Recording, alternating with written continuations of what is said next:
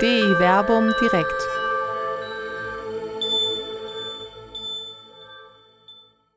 Warum Jesus sterben musste. Neutestamentliche Deutung des Todes Jesu und das Alte Testament. Mit Dr. Till Magnus Steiner und Dr. Werner Kleine. Ja, herzlich willkommen hier zu DI Verbum direkt. Live bei Facebook, wenn Sie am 12. April 2022 um 19 Uhr dabei sind, seien Sie herzlich willkommen oder live hier im Webinar. Da können Sie auch Ihre Fragen stellen. Bei Facebook dürfen Sie das gleich auch tun. Äh, ich habe das hier parallel laufen und versuche die Kommentarspalte ein wenig im Blick zu behalten. Wenn Sie da also Anregungen oder Fragen haben oder einfach Ihre Grüße entsenden wollen, von wo aus Sie uns zuschauen, dann schreiben Sie uns einfach in die Kommentare rein. Freuen wir uns drüber. Wir, das bin ich, Werner Kleine, Neutestamentler, Pastoralreferent hier in Wuppertal bei der katholischen Citykirche Wuppertal. Und ich habe mit dem Menschen in Jerusalem, der dort zuguckt und den Heiligen Gral heute gefunden hat, wie wir vorhin gehört haben, der stellt sich gleich selber vor, der Till Steiner, ja vor einigen Jahren den Weblog DI Verbum, www.di-verbum.de ins Leben gerufen, wo wir immer wieder aus bibeltheologischer Sicht, aus Sicht des Alten Testamentes wie des Neuen Testamentes Stellung beziehen zu äh, aktuellen Themen, die, der heutigen Zeit, mit dem wir auch deutlich machen wollen, die Bibel hat uns hier und heute auch noch etwas zu sagen. Und von Anbeginn an war und ist es üblich, dass wir so etwa alle zwei Monate live hier auf Sendung sind. Oft auch live, dann bin ich im Berliner Plätzchen, dann können wir da Live-Zuschauer haben. Jetzt wegen der Corona-Pandemie findet das Ganze nur rein digital statt. Ich begrüße Sie sehr herzlich aus meinem Homeoffice hier in Wuppertal und ich gebe zum Tilmarkensteiner nach Jerusalem. Werner, bevor du mich vorstellst oder ich mich vorstelle, vielleicht das Thema des Abends noch sagen? Das wollte direkt? ich gleich sagen. Ich wollte erst die Vorstellung machen. Das Thema wollte ich gleich sagen. Okay. Dann trete ich mal vor das Thema für eine Sekunde. Mein Name ist Till Magnus Steiner. Ich bin Bibelwissenschaftler. Und Werner und ich, wir sind sozusagen Yin und Yang der Bibelwissenschaften. Aber wir vertragen uns beide sehr, sehr gut. Er ist der Neutestamentler, ich bin der Alttestamentler. Und wir beide vertreten ja seit Jahren, dass uns die Bibel im gesellschaftlichen, im Kirchenkontext jeden Tag immer etwas zu sagen hat und uns führen kann. Und wir haben eben diese Tradition, das nicht nur eben in den Diskurs einzubringen, sondern auch bei Feiertagen besonders nochmal innezuhalten und uns den Feiertagen zu widmen. Und nun sind wir hier, wo wir aufzeichnen, in der Heiligen Woche. Und wir gucken heute gemeinsam eben auf das Kreuz, beziehungsweise auf den Tod Jesu und dessen Bedeutung und da werden wir uns dem Thema, was man natürlich von verschiedenen Perspektiven angucken kann, werden wir uns vor allem durch die Schriften von Paulus, dem Apostel Paulus, nähern. Ja, jetzt hast du schon ein bisschen ins Thema eingeführt. Das Thema heute lautet, warum Jesus sterben musste, neutestamentliche Deutungen des Todes Jesu und das Alte Testament. Das ist ein wichtiges Thema, eins auch meiner ähm, Leib- und Magenthemen, nicht zuletzt deshalb, weil insbesondere der Apostel Paulus sich damit intensiv beschäftigt hat und in seinen Briefen immer wieder auf die Problematik des Kreuzestodes und der Auferstehung Jesu zu sprechen kommt. Ich habe unter anderem äh, in meiner Doktorarbeit da verschiedentlich äh, zu gearbeitet. Ich habe ja über den zweiten Korintherbrief geschrieben, da kommt äh, einiges drin vor. Wir werden auch gleich eine Stelle aus dem zweiten Korintherbrief haben. Gang oder gang und gäbe ist eigentlich so die Deutung, äh, dass er als Sühneopfer am Kreuz gestorben ist. Mit all den Verwerfungen, die da drin äh, zu sehen sind. Ich lese gerade das Buch von Navid Kamani. Jeder möge von dort, wo er steht, einen Schritt nach vorne kommen. Navid Kamani schreibt natürlich aus äh, muslimischer Sicht darüber und man stellt fest, er ist natürlich im Islam sehr zu Hause, aber als Neutestamentlich sage ich, biblisch hat er auch noch ein bisschen Nachholbedarf, aber man kann ihm das nicht vorwerfen, denn was er dort rezipiert über das Christentum, sind doch sehr viele äh, gängige Deutungen, die man hat unter anderem diese Deutung, dass wir Christen, das ist natürlich keine christliche Deutung, sondern die Außensicht aufs Christentum, dass wir Christen doch da an einen Gott glauben würden, der ein Menschenopfer gefordert hätte und der seinen Sohn da am Kreuz sterben lässt. Das ist natürlich eine, wie soll ich sagen, doch sehr populistische Deutung des Todes Jesu, die aber ja nicht wirklich eine biblische Grundlage hat, aber in einem Missverständnis begründet ist. Worin liegt überhaupt das Problem? Und da gebe ich mal eine ganz kurze Einleitung. Das Problem ist, dass wir an einen ja, Gott glauben, der Mensch geworden ist und der als Mensch am Kreuz einen Tod stirbt, der so grausam war, dass Zeitgenossen davon ausgingen, gerade innerhalb des Judentums, dass jemand, der diesen grausamen Tod am Kreuz stirbt, eigentlich von Gott verlassen sein muss. Die Frage von Schuld und Unschuld stellt sich da gar nicht. Wer diesen schrecklichen Tod erleidet, muss, am muss von Gott verlassen sein oder in der biblischen Sprechweise muss verflucht sein. Das geht innerhalb des Judentums zurück, Till, sonst korrigiere mich, wenn ich was Falsches sage, auf einen Hinweis im Buch Deuteronomium, Kapitel 21, Vers 23, wo es innerhalb der Torah eben diesen Satz gibt, wer am Holze hängend stirbt, ist ein von Gott verfluchter. Punkt. Jetzt ersteht dieser Jesus zumindest aus unserer christlichen Sicht für uns Christen, auch aufgrund des Zeugnisses der Auferstehungszeugen belegt, von den Toten auf. Von den Toten auferweckt zu werden, ist aber nur mit Hilfe Gottes möglich. Und es entsteht dort ein Paradox. Der von Gott verlassene, der von Gott verfluchte, wird von Gott gerettet. Dieses urchristliche Paradox ist die Keimzelle des theologischen Reflektierens, es ist die Keimzelle unseres Glaubens, sodass Paulus ja im ersten Korintherbrief im 15. Kapitel die Verse 14 und 17 sagt, wäre er nicht am Kreuz gestorben und nicht von den Toten auferstanden, die gesamte Verkündigung wäre sinnlos und unser Glaube umsonst. Das ist die Basis, auf der das besteht, aber ein Paradox bedarf der Interpretation, bedarf der Deutung. Und da sind wir genau an dieser Frage, die uns heute Abend exemplarisch beschäftigt. Warum musste Jesus am Kreuz sterben? Und das Neue Testament hält da eine ganze Reihe von Deuteversuchen bereit. In Auswahl gebe ich Ihnen hier nur mal ein paar Stichworte. Eines ist das Sühneopfer, das wird uns heute auch beschäftigen. Das die stellvertretende Sühneleistung, der Opfertod, der Tod des Todes, Tod und Auferstehung Jesu als neue Schöpfung, das Schicksal eines verfolgten Propheten oder Prophetenschicksal allgemein, Jesus als der leidende Gerechte oder eben der Gottesknecht. Das ist nur eine Auswahl an Deutungen, die wir im Neuen Testament finden. Denn was machen die neutestamentlichen Schriftsteller? Sie schauen oft in das Alte Testament, in die Schriften der Propheten oder der Tora hinein, um sich von dort Inspiration zu holen, den Tod und die Auferstehung Jesu, dieses Paradox zu verstehen und zu interpretieren. Kirchengeschichtlich, zumindest in der westlateinischen Tradition, erleben wir dann aber im 13. Jahrhundert eine Fokussierung auf den stellvertretenden Sühnetod mit Anselm von Canterbury, der dort sagt, im Prinzip zeitgenössisch aufgreifend, das Fedewesen seiner Zeit betrachtend, wo es ja um Satisfaktion ging. Wenn einer den anderen beleidigt hatte, dann schmiss man den Federhandschuh hin und forderte Satisfaktion. Also eine Genugtuung.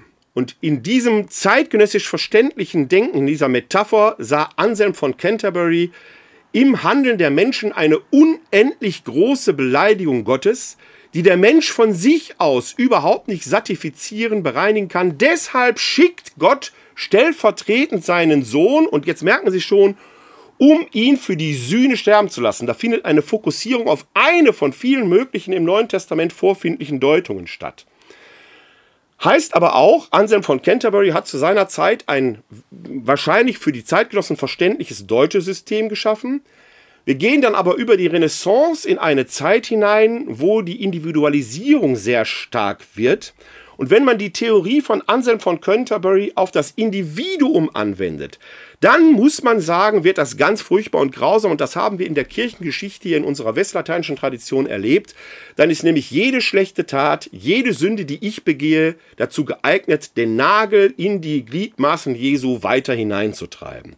Das führt dann zu einer ganzen Reihe von Verwerfungen, die wir in der heutigen Zeit haben und auch noch im Denken haben, die, und so hoffen wir, Till und ich, dass wir die heute durch die neutestamentliche Sichtweise vielleicht etwas aufbrechen können. Denn eins muss man sagen, die Idee eines stellvertretenden Sühnetodes kommt biblisch schon vor, aber in einer ganz anderen Lesart, als es durch die Anselm von Canterbury'sche Satisfaktionslehre und die entsprechende Weiterentwicklung und Wirkungsgeschichte hineingekommen ist. Deshalb ist es wichtig, dass wir uns mit diesem Thema intensiv befassen, dass wir da hineinschauen Sie haben gerade von mir schon ein paar Stichworte gehört und merken, das ist eine ganze Fülle. Ich habe mal im Rahmen der Bibel- und Liturgieschule da eine ganze Reihe über fünf Abende gemacht. Wir haben hier vor, so zwischen 60 und 90 Minuten zu diskutieren. Wir werden die nicht alle haben. Sie merken schon, meine Vorrede ist ja schon ein bisschen länger. Wir werden uns also auf zwei Aspekte mal fokussieren. Natürlich auf, den, auf das Sühneopfer, die Sühne, die Jesus am Kreuz leistet.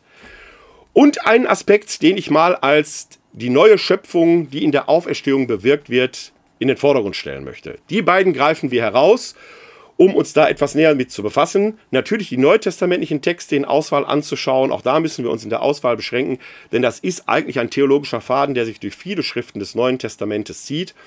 Und äh, dann vielleicht auch hier und da, nicht vielleicht, sondern hier und da auch die entsprechenden alttestamentlichen Refer Referenzstellen zu finden. So, so viel erstmal ja, zu meiner Einführung. Jetzt darfst du auch noch was sagen, Till. Genau, nachdem du jetzt praktisch eine Theologiegeschichte fast angedeutet hast und natürlich darauf hingewiesen hast, was unser beider Anliegen ist, dass wir in der Bibel verschiedene Deutungen vorliegen haben und verschiedene Autoren vorliegen haben. Wir beschäftigen uns jetzt vor allem mit Paulus, die eben das Ereignis da am Kreuz irgendwie deuten wollen. Ich will in meinen Vorbemerkungen kurz einen Schritt zurückgehen.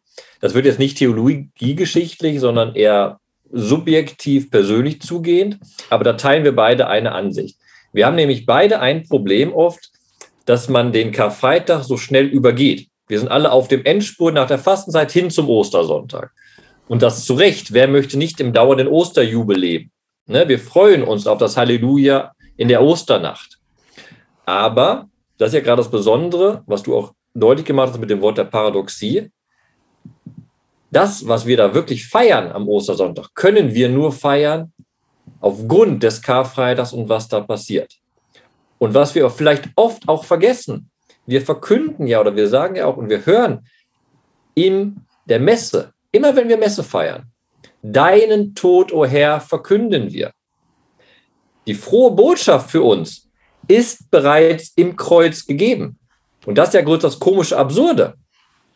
Oder wie Paulus es anders ausdrückt, wir verkünden Christus nicht als den Auferstandenen schreibt, sondern wir verkünden Christus als den Gekreuzigten. Und die Paradoxie, die du eben deutlich gemacht hast, möchte ich nochmal deutlich machen, weil das Kreuz ist ein unglaublich schmerzhafter Tod. Es ist ein Tod der römischen Besatzer im damaligen Land, der für römische Staatsbürger verboten war. Nur Ausländer durften so auf diese brachiale Art und Weise hingerichtet werden.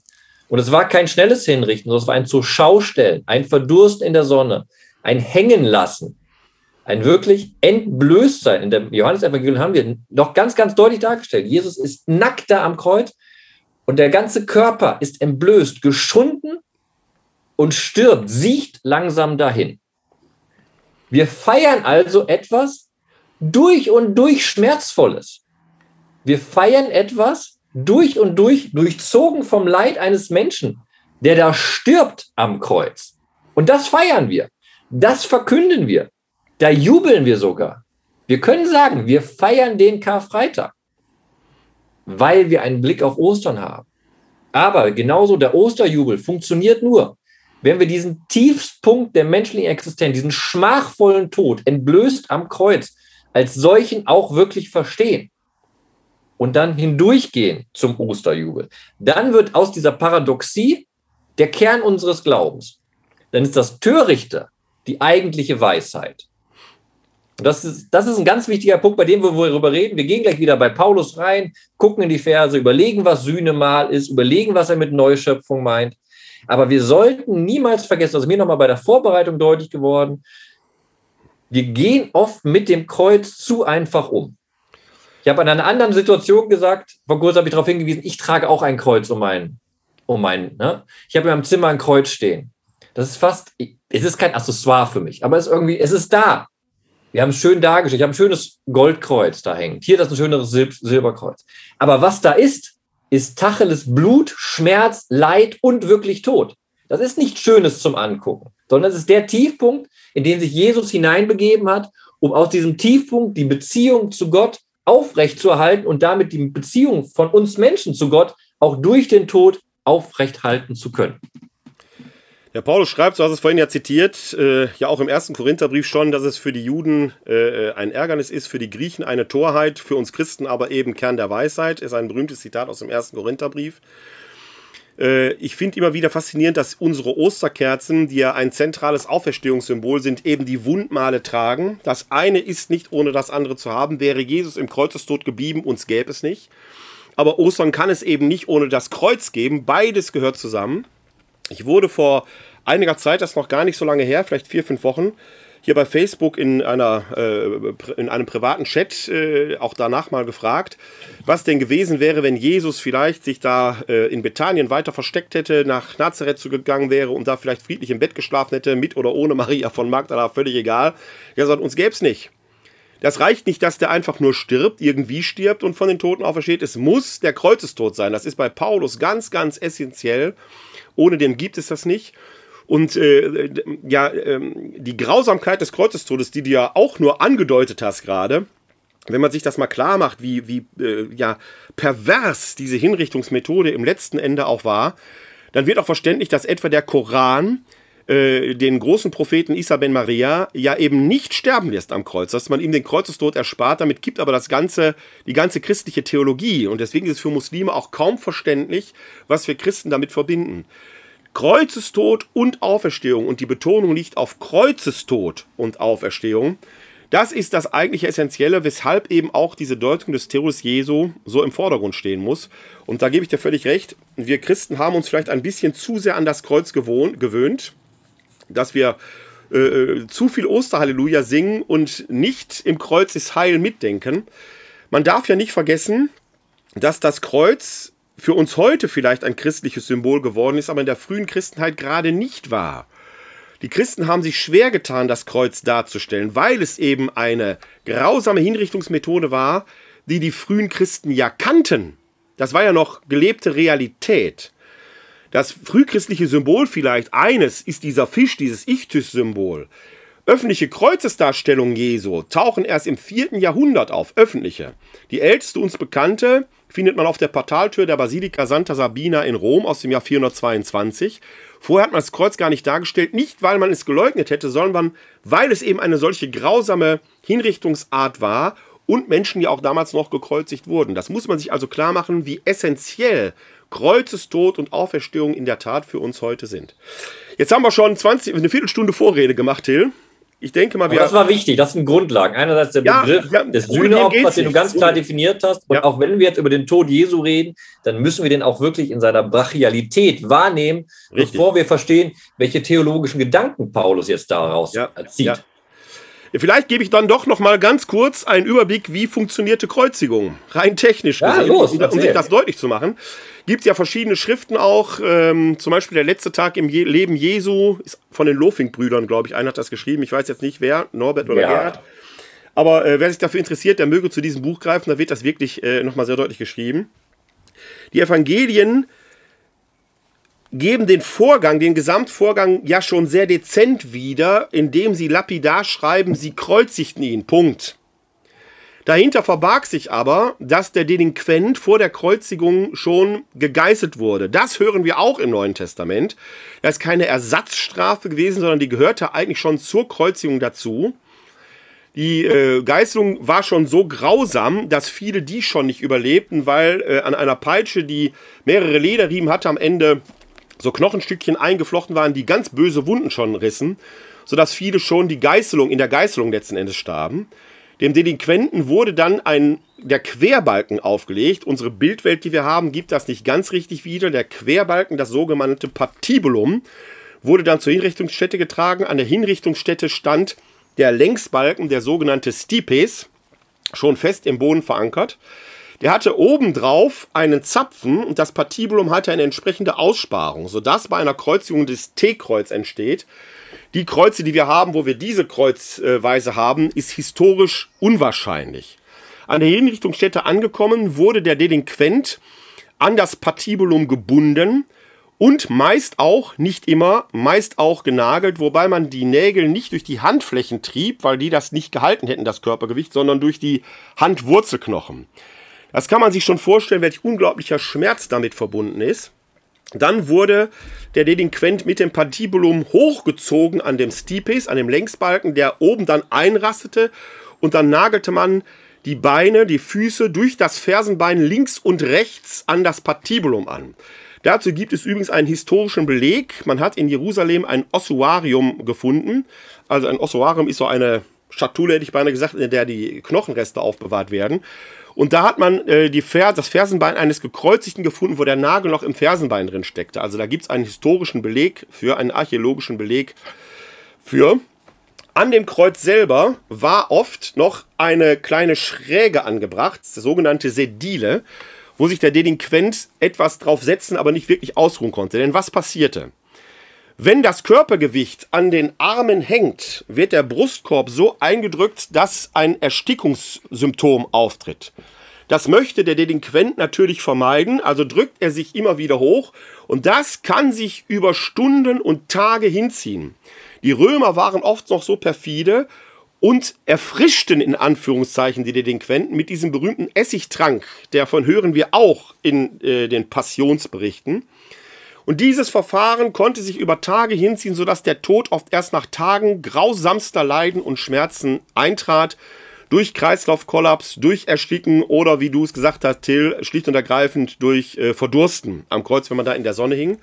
Die Delinquenten ließ man dann übrigens am Kreuz hängen, bis die Leichen quasi von selbst abfielen. Also eine Demütigung über den Tod hinaus eine Mahnung auch für die, die drumherum standen. Ne? Das war eine klare Mahnung und Message an eben diejenigen, die Aufstände machten etc. Macht das bloß nicht, das ist euer Schicksal. Ihr genau. werdet bitterlich leiden. Dass Jesus nach biblischem Zeugnis schon nach drei Stunden tot ist, bitte nicht falsch verstehen, ist schon fast eine göttliche Gnade, dass er ein relativ kurzes Leiden hatte. Ich betone das immer deshalb, weil es in einer verqueren christlichen Mystik irgendwo darauf ankommt, dass er besonders viel gelitten hat. Es kommt nicht auf die Quantität des Leidens an. Ein Spartacus, der Sklave, der unter äh, Caesar, Julius Caesar hingerichtet worden ist, wird länger gelitten haben am Kreuz als Jesus. Der ist nach drei Stunden schon tot. Da sind die beiden mitgekreuzigten Tschecher aber noch am Leben. Denn was passiert jetzt? Mit Blick auf den bevorstehenden Festtag des Pessachfestes will man die äh, gekreuzigt nicht am Kreuz hängen lassen, um keinen Aufstand im jüdischen Volk zu produzieren. Man muss den Tod also schneller herbeiführen. Wie machte man das? Man zerschlug den Delinquenten die Schienenbeinknochen mit eisernen Keulen. Dadurch war das Aufrichten unmöglich. Die hingen dann also am Kreuz und dann trat der Tod eben relativ schnell durch Kreislaufkollaps oder eben Erstickung ein. Auch da sind die biblischen Zeugnisse der Evangelisten sehr nah an der historischen Wirklichkeit dran. Bei Jesus stellt man fest, dass er offenkundig schon tot ist. Mit Toten in Berührung zu kommen, war für antike Menschen, insbesondere für die Römer, immer furchtbar. Deswegen musste man gucken, wie überprüft man den Tod. Und da gibt es einen amtlichen römischen Todesbeweis, das ist der berühmte Lanzenstich, mit dem man eben die Herzkammer eröffnete für den Fall, dass der Mensch schon tot war, hat man jetzt halt einen Todesbeweis. Für den Fall, dass er noch nicht tot war, sondern einfach ohnmächtig, Lanzenstich in die Herzgegend, ist klar, ist er jetzt tot.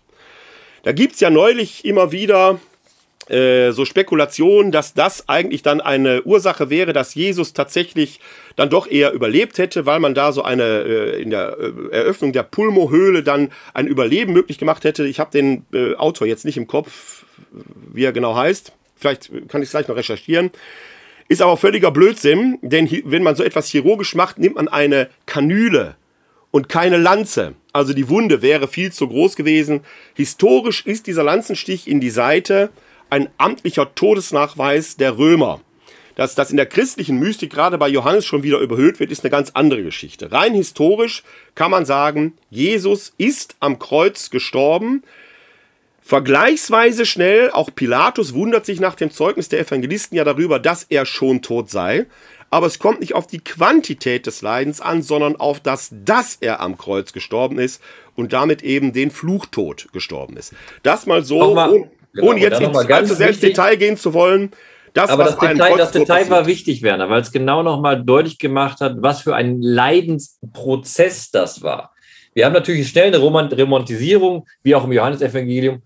Und er sagte, es ist vollbracht und übergab seinen Geist. Das so nach dem, Johannes möchte darstellen, so, Jesus entscheidet jetzt selbst, dass er den übergibt. Das ist aber ein Prozess des Leidens, den er da eingegangen ist. Auch im Johannesevangelium steht dann bei der Verhaftung ja, ähm, wie, wie steht das da?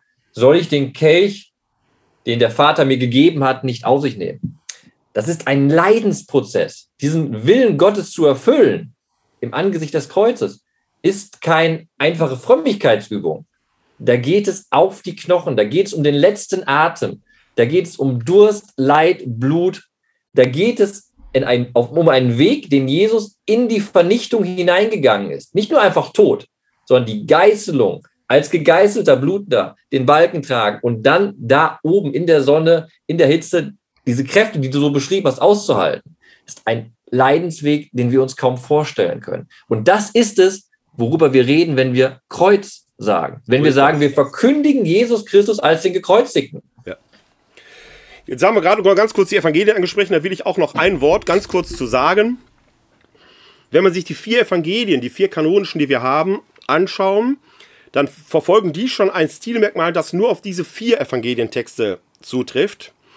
Die sind nämlich alle in deren Kern, in innerer Mitte steht nämlich immer die Passionserzählung, die im Vergleich zum Gesamtkorpus der Texte einen sehr großen Raum annimmt. Markus etwa hat 16 Kapitel, ein Drittel davon ist der letzten Woche bzw. dem letzten Tag des Lebens Jesu gewidmet. Das Jahr des seines öffentlichen Wirkens vorher wird dann in zwei Dritteln abgehandelt. Man merkt schon, wie die Zeitschiene auf das Passionsgeschehen fokussiert. Man kann deshalb die vier kanonischen Evangelien auch als Passionserzählungen mit ausführlicher Einleitung bezeichnen. Bei apokryphen Evangelien haben wir es entweder mit Kindheitstexten zu tun oder Auferstehungsevangelien. Das ist mit ein Grund, warum wir nur die vier haben, weil nur diese vier Evangelisten, Matthäus, Markus, Lukas und Johannes, eben dieses Miteinander und Ineinander öffentliches Wirken plus Passionerzählung als Zielpunkt plus Auferstehungserzählung haben. Man merkt aber schon in allen vier Evangelien, dass die Passionserzählung den historischen Kern mehr oder weniger übereinstimmend darbieten, aber jeweils eigene Interpretamente haben. Du hast gerade den Johannes erwähnt. Bei Johannes erscheint Jesus fast als souverän, der diesen Prozess der Kreuzigung selbst gestaltet. Der scheint fast freiwillig da ans Kreuz zu gehen, als wenn er einen Thron besteigen würde. Das ist sicherlich nicht das, was der historische Jesus in dieser Situation erlebt hat, aber es ist die Deutung derer, die an den Auferstandenen glauben und sagen, es musste genau so passieren.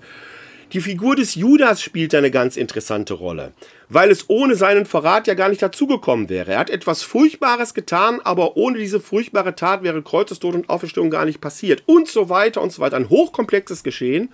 Vielleicht machen wir das mal irgendwann im nächsten oder übernächsten Jahr, dass wir mal die äh, Evangelien daraufhin abklopfen. Jetzt heute haben wir uns eher auf so die neutestamentliche Briefliteratur verlagert, um aber allein da schon deutlich zu machen, wie intensiv dieses Ringen um das Verstehen dessen ist, was da geschehen ist. Am Kreuz zu sterben und trotzdem auferweckt zu werden, ja, das ist ein Skandalon gewesen, das muss man erklären. Wir haben uns daran gewöhnt und leider, leider, ich habe es vorhin anfangs erwähnt, hat die Kirchengeschichte, die Wirkungsgeschichte das auf ein Element fokussiert und das auch noch ja, so ein bisschen in sich verdreht, sodass da ein bisschen eine schräge Deutung draus wird. Aber vielleicht können wir da, indem wir gleich in die Heilige Schrift gucken, zumindest was diesen Punkt angeht, etwas näher kommen. Wie gesagt, ähm, aus der Fülle der möglichen Deutungen, die es im Neuen Testament gibt, haben wir uns jetzt hier auf eine Auswahl von zwei beschränkt, um allein so ein bisschen Geschmack zu machen, da vielleicht selber nachzuforschen. Dann sag mal, mit welchem Text möchtest du anfangen, Werner? Wir fangen an mit Römer 3, 21 bis 26. Gut, dann lese ich vor aus dem Römerbrief, das dritte Kapitel, die Verse 21 bis 26. Jetzt aber ist unabhängig vom Gesetz die Gerechtigkeit Gottes offenbart worden, bezeugt vom Gesetz und von den Propheten. Die Gerechtigkeit Gottes durch Glauben an Jesus Christus, offenbart für alle, die glauben. Denn es gibt keinen Unterschied. Alle haben ja gesündigt und die Herrlichkeit Gottes verloren Umsonst werden sie gerecht, dank seiner Gnade, durch die Erlösung in Christus Jesus. Ihn hat Gott aufgerichtet als Sühnemahl, wirksam durch Glauben, in seinem Blut zum Erweis seiner Gerechtigkeit durch die Vergebung der Sünden, die früher in der Zeit der Geduld Gottes begangen wurden. Ja, zum Erweis seiner Gerechtigkeit in der gegenwärtigen Zeit, um zu zeigen, er selbst ist gerecht und macht den gerecht, der aus Glauben an Jesus lebt. Ohne Zweifel merkt man direkt, Paulus lesen ist schwieriger als Evangelien zu lesen. Absolut. Äh, deshalb zitiere ich mal aus dem zweiten Petrusbrief, ich glaube im dritten Kapitel. Äh, ich suche die Stelle mal eben schnell raus. Die sei äh, vor unser aller Interpretation gestellt. Denn im zweiten, Kapitel, im zweiten Petrusbrief, im dritten Kapitel, im Vers 15 heißt es, und die Geduld unseres Herrn betrachtet als eure Rettung. Das hat euch auch unser geliebter Bruder Paulus mit der ihm geschenkten Weisheit geschrieben. Es steht in all seinen Briefen, in denen er davon spricht, In ihnen ist einiges schwer zu verstehen und die Unwissenden, die noch nicht so gefestigt sind, werden diese Stellen ebenso verdrehen wie die übrigen Schriften zu ihrem eigenen Verderben. Das ist ein Satz, den habe ich hier neben mir hängen. Habe ich bei meiner Doktorarbeit immer dran gedacht, weil ich über den Paulus geschrieben habe. Und das ist so ein Hammertext von Paulus. Über den also, also verdrehen wir jetzt den Text von Paulus? Das ist Nein, das, wir beide natürlich nicht. Wir sind doch die Wissenden und nicht die Unwissenden. Wir beide machen das natürlich jetzt gleich in der gebotenen Weisheit. Aber jeder, der sich mit der Paulus-Brieflektüre befasst, wird natürlich genau über solche Gedankengänge stolpern, äh, die ja sehr komplex sind, sehr verdichtet sind.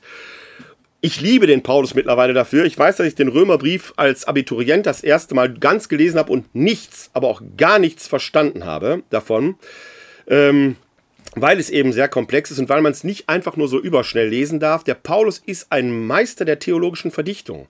Und was mich immer äh, fasziniert daran ist, wie man damals offenkundig nicht Tücher gelegt hat, keine Stuhlkreise gemacht hat, keine Mandalas gemalt hat, sondern wie man Theologie getrieben hat. Etwas, was ich heute in der Pastoral und der Verkündigung der Kirche wirklich vermisse, dass harte Theologie getrieben wird und tatsächlich miteinander gerungen wird. Man muss aber dabei sagen, der Paulus konnte überhaupt nur so agieren, weil seine Rezipienten, damals eben die Gemeinde in Rom, die Männer und Frauen, die seine Briefe da hörten, offenkundig selbst so viel Vorwissen mitbrachten. Die kannten halt ihre Bibel. Ihre Bibel, das ist die Septuaginta. Er kommt ja hier auf das Gesetz und die Propheten zu sprechen. Da liegen die Interpretamente, mit denen Paulus arbeiten kann. Du, Till, wirst gleich sicherlich als Vertreter des Alten Testamentes sagen, ja, aber die sind ja nicht für uns Christen geschrieben worden, völlig richtig. Aber die haben natürlich ein Eigenleben, die Texte, ist klar, darüber sprechen wir ja hier häufig. Aber sie liefern die, ich habe es vorhin mal genannt, Inspiration für die Theologie, für das Theologisieren der neutestamentlichen Schriftsteller. Schauen wir mal hier hinein. Der Text bietet eine ganze Reihe von Kernworten, die heute nahezu verpönt sind oder von denen moderne Pastoraltheologen gerne sagen, wir müssen unsere Sprache verändern. Da ist von Sühne die Rede, von Erlösung, vom Sühnemal, von Gerechtigkeit. Wenn Sie hier schon etwas länger live dabei sind, dann haben Sie mein, unser kleines Vorgespräch zwischen Christoph Schönbach und mir schon mitgekriegt. Da haben wir etwas darüber auch gesprochen. Da ging es eher um den Begriff des Dienens. Meine These ist nicht, dass die Kirche an ihrer Sprache verreckt, weil wir noch so etwas altertümliche Begriffe benutzen. Denn diese Begriffe sind gar nicht so altertümlich. Einer meiner Lieblingssätze ist, wenn ich sage, ich habe bei Rot eine Ampel überfahren und auf der anderen Seite der Kreuzung hält mich ein Polizist an und sagt, Herr Dr. Kleine, Sie sind ein Verkehrssünder.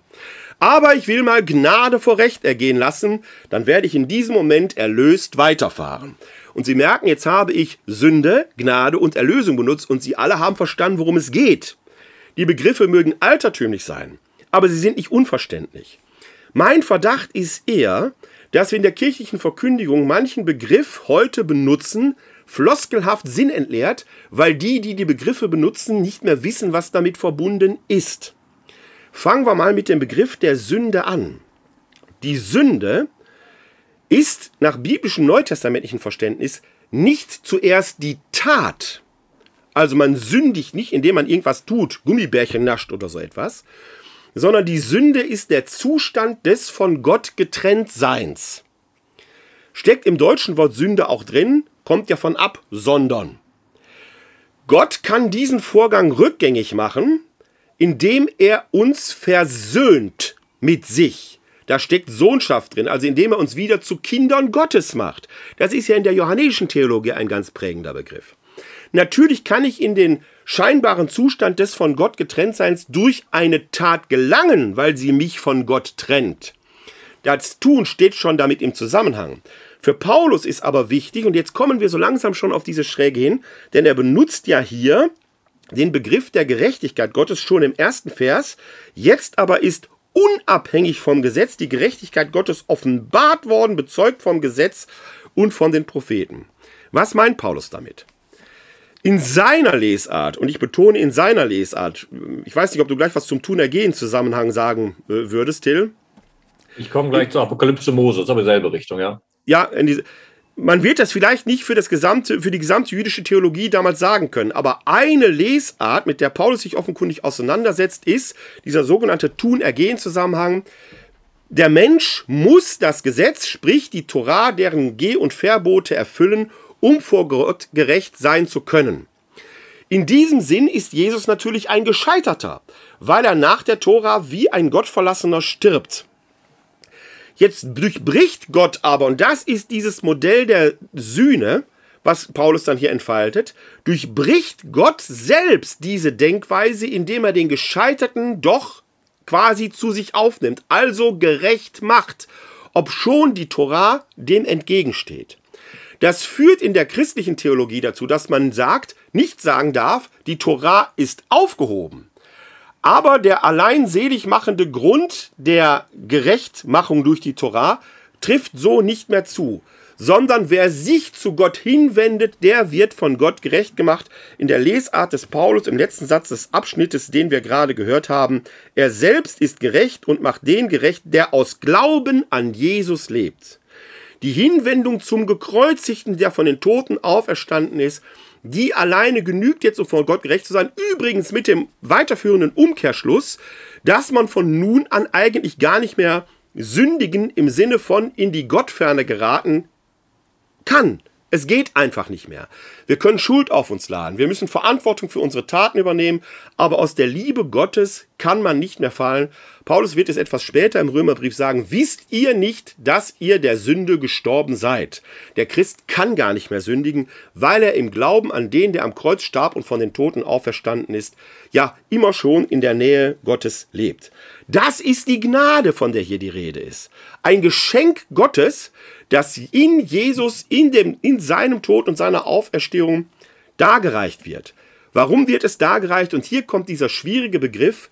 Er hat ihn als Sühne mal aufgerichtet. Als Sühne mal aufgerichtet. Und jetzt meine Frage an dich, Till. Was heißt das, ein Sühne mal aufrichten? Du bist aber zu schnell an diesem Punkt für mich. ich Dann glaube, bremse ich mich noch ein, etwas langsamer zurück. Wir kommen gleich zum Sühne mal, aber noch ein Punkt, der mir wichtig ist weil wir ja auch hier immer bewusst vom Alten Testament zum Neuen Testament äh, gehen. Und du hast nochmal gerade sehr, sehr deutlich gemacht, dass eben in diesem Ereignis am Kreuz und der Auferstehung eben diese Gnade endgültig gegeben wird und man fast theologisch davon sprechen kann, dass wir gar nicht mehr sündigen können. Jetzt ist es aber kein radikaler Schnitt. Du kannst nicht sagen, auf der einen Seite, das Judentum sagt, das hast du auch nicht so gesagt, aber das Judentum sagt, nur durch die Torah findet man Gerechtigkeit Gottes oder wir sagen als Christen nur durch die Beziehung zu Christus. Bereits im Alten Testament, das haben wir auch schon mehrfach betont, aber hier ist auch nochmal wichtig, das Gesetz selbst ist bereits ein Gnadengeschenk, weil das Gesetz folgt auf die gnadenreiche Errettung Israels. Und so muss Gesetz auch immer verstanden werden. Auch bei Paulus. Paulus schiebt auch nicht das Gesetz absolut weg. Und bis heute folgen wir bestimmten biblischen Gesetzen. Also es gibt auch kein Christentum ohne den Dekalog, ohne die zehn Gebote. So, und das Interessante ist jetzt aber genau die Frage, dieses endgültigen Sühnemals, dieses endgültigen, diese endgültigen Versöhnung. Und das, dieser Weg, der dahin geht bis zu Jesus Christus, fängt zum Beispiel schon beim Propheten Jesaja an, worauf Paulus ja auch hinwirkt, wenn er schreibt, bezeugt vom Gesetz und von den Propheten. Zum Beispiel bei Jesaja 23, 25 sagt Gott, ich, ich bin es, der deine Vergehen wegwischt, um meinetwillen. Deiner Sünden gedenke ich nicht mehr. Wo Gott verkündet, ja, ihr seid Sünder, ihr habt gesündigt, ihr habt die Beziehung zu mir gebrochen und ihr könnt nichts machen, dass es wiederhergestellt wird. Aber ich mache euch wieder gerecht in meinem Angesicht. Ich wische, das Bild ist wirklich wischen, ich wische diese Sünde weg. Und genau so versteht sich auch das Gesetz. Und da kommen wir dahin, wo du hin möchtest. Beim Gesetz gibt es zum Beispiel das wunderbare Kapitel Levitikus 16, der große Versöhnungstag. Anders als wir im Christentum glauben, dass durch ein Ereignis die endgültige Versöhnung erzeugt wurde, lesen wir im Buch Levitikus, dass Gott dem Volk Israel ein Ritual geschenkt hat, ein Ritual geschenkt hat, wo einmal im Jahr das Volk Versöhnung erfährt durch Gott, wenn es das Ritual durchführt. Also Gott schenkt auch schon im Alten Bund immer wieder die Möglichkeit zur Versöhnung. Aber das ist auch eine Konstante des Menschen bis heute, dass diese Versöhnung immer wieder umschlägt, doch in Sünde, in den Abbruch der Beziehung. Und auch Paulus wird, wo wir nachher noch hinkommen, sagen, bitte, liebe Christen, nehmt dieses Versöhnungsangebot Gottes an. weil, wenn ihr es nicht annehmt, dann kommt ihr wieder hin zurück, was kurz vor Römer 3 steht, dass Gott eigentlich das Zornesgericht über die ganze Menschheit schon verkündet hat, das aber noch abgewendet werden konnte. Nun ist also die Frage, mit der wir uns hier bei Paulus genau beschäftigen, worauf du auch hingewiesen hast, wie ist es nun denkbar, dass eben kein immer wieder neu Versöhnung erzeugendes Ritual gebraucht wird, sondern dass Gott nicht einfach nur die Sünde wegwischt, wie bei Jesaja, sondern endgültig Versöhnung erwirkt. Und da sind wir jetzt eben bei zwei Punkten. Einem bei der Herrlichkeit Gottes davor und bei dem zweiten Punkt bei dem Sühnemal, was eben genau mit Levitikus 16 und dem Versöhnungstag zusammenhängt. Ich kann jetzt direkt weiter monologisieren. Oder ja, mach, mach, mach erst mal, weil ich äh, gucke gerade im ähm, Hebräerbrief, weil ich den gleich dagegen spielen will. Nicht dagegen im Sinne von Gegenrede, sondern im Sinne von gedanklicher Weiterführung. Weil der Hebräerbrief daraus ja einen ganz interessanten eigenen Schluss zieht. Aber mach, äh, mach erst mal weiter. Genau, dann machen wir erstmal weiter mit den zwei Stichpunkten, die ich gesagt hatte, über Herrlichkeit Gottes, Gerechtigkeit Gottes und Sühnemal. Ich hatte eben schon das Stichwort gesagt, Apokalypse des Mose. Apokryphe Schriften nicht im Bibelkanon. Die ist aber wichtig, um den Paulus hier zu verstehen. Warum? Weil der Mose-Apokalypse offenbart nochmal der Mose etwas Neues, sozusagen eine neue Deutung für das, was passiert ist im Paradies. Im Paradies, auch in den biblischen Schriften, definiert sich, was unser Menschsein denn macht. Wir hatten auch mal einen Abend darüber gemacht, sehr zu empfehlen, das Video über den sogenannten Sündefall, das im Endeffekt gar kein Sündenfall war, sondern fast ein Erwachsenwerden. In der Mose-Apokalypse ist jetzt aber nun wichtig, dass Eva und Adam etwas Wichtiges sagen. Eva stellt fest, nachdem sie gesündigt hat, nachdem sie die Frucht gegessen hat, ich bin entblößt von der Gerechtigkeit Gottes. Und Adam sagt dann darauf, ich bin entfremdet von der Herrlichkeit Gottes. Das ist genau das, was du vorhin gesagt hast. Was ist Sünde eigentlich? Die Beziehung geht kaputt. Und hier sehr, sehr deutlich von Adam und Eva ausrückt in der Mose-Apokalypse die Beziehung zur Gerechtigkeit Gottes. Gerechtigkeit ist die Weltordnung Gottes. Ich habe keine Beziehung mehr zu dieser Weltordnung Gottes und ich bin entfremdet von der Herrlichkeit. Ich stehe nicht mehr in der Beziehung zu Gott. Die, die in Beziehung zu Gott stehen, die stehen in der Herrlichkeit Gottes, werden durch sein Licht erleuchtet und sind Teil seines Königtums. Das ist die Grundlage, auf der Paulus nun alles entwirft. Der Mensch ist entblößt von der Herrlichkeit Gottes, entfremdet von der Gerechtigkeit Gottes. Und wie kann man diesen großen Graben denn überspringen? Wie kommt man da zurück? Dafür braucht es ein endgültiges Sühnemal. Dafür braucht es keine Rituale, die wiederkehren, sondern es muss ein endgültiges Zeichen von Gott vollbracht werden, der nicht nur wegwischt, sondern sozusagen bei Null anfängt, da kommen wir nachher hin, eine Neuschöpfung schafft und sagt, auf dieser Basis ist neue Beziehung zwischen Gott und den Menschen möglich. Und da ist genau der Ort für das Sühnemal, was dann der zweite wichtige Punkt ist, den ich eben betont habe. Das Sühnemal ist nämlich nicht nur bei Levitikus 16, das heißt auf Hebräisch die Kaporet, entscheidend, sondern schon vorher. Im Buch Exodus wird nämlich beschrieben, wie der ganze, das ganze Heiligtum gebaut werden soll. Und da wird schön beschrieben, dass das Allerheiligste in der Mitte, die Bundeslade, da gibt es eine Sühneplatte. Da wird ja überschrieben, schön, Keruben stehen an der Seite, weil eben Israel damals, anders als der alte Orient, eben keine Götterstatue hatte, sondern die Gebote Gottes in das Zentrum reinstellt in die Bundeslade.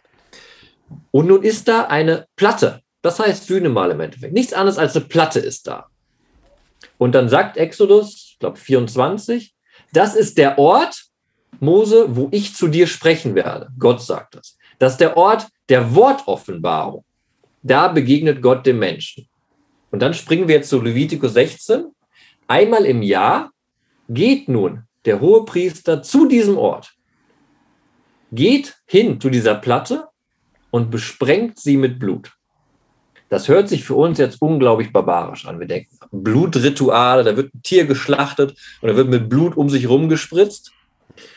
Theologisch ist es aber etwas hoch faszinierendes und hochbedeutsames, fast philosophisches, weil im selben Kapitel, beziehungsweise im Folgekapitel wird nochmal festgesagt, Gott hat entschieden, dass dem Menschen das Blut zur Versöhnung gegeben ist. Blut heißt im Endeffekt auch weitergedacht hier, wenn ihr ein Tier umbringt und ihm das Leben nehmt, wofür das Blut steht, dürft ihr es nicht essen. Das gilt auch für uns Christen eigentlich. Sondern ihr gebt es mir zurück. Ihr gebt mir dieses Blut nun auf das Sühnemal und sagt dadurch, das, was eigentlich mit dem Tier passiert ist, hätte ich verdient, weil ich gesündigt habe. Aber ich weiß, Gott, du kannst mir verzeihen. Durch dieses Ritual glaube ich daran, dass du mir verzeihen kannst. Das Ritual schafft nicht diese Versöhnung. Aber das Ritual führt den Menschen vor Augen, dieser Gott bietet durch das Ritual diese Versöhnung wieder an. Das ist das Sühnemal, von dem Paulus hier spricht. Paulus aber nun zieht es aus dem Allerheiligsten, aus diesem Raum, der nur einmal im Jahr im Tempel betreten werden darf, hinaus und verortet das Sühnemal, Sühnemal oben am Kreuz in aller Öffentlichkeit, wo das Leiden Jesu, sein Blut gesehen werden kann. Und so deutet er eben Jesus ein, als das endgültige eine Sühnemal, das öffentlich für alle zur Schau gestellt wurde, weil da die neue Beziehung Gottes ermöglicht, die wir dann am Ostermorgen feiern. Dass eben da das Blut, was da geflossen ist, nicht im Boden versickert einfach oder verhärtet wird, sondern da steht nun aus dem Tod jemand wieder hinauf, lebt nun wieder. Und das ist das, das Wichtige und Entscheidende ist jetzt, dass Paulus hier dieses Geschehen aus der Torah mit dem Sühnemal aufnimmt und es als Interpretament gebraucht. Es interpretiert den Kreuzestod und die Auferstehung. Damit ist nicht gesagt, dass Gott hier ein Menschenopfer darbringt, sondern es dient dazu, dieses Paradox zu verstehen.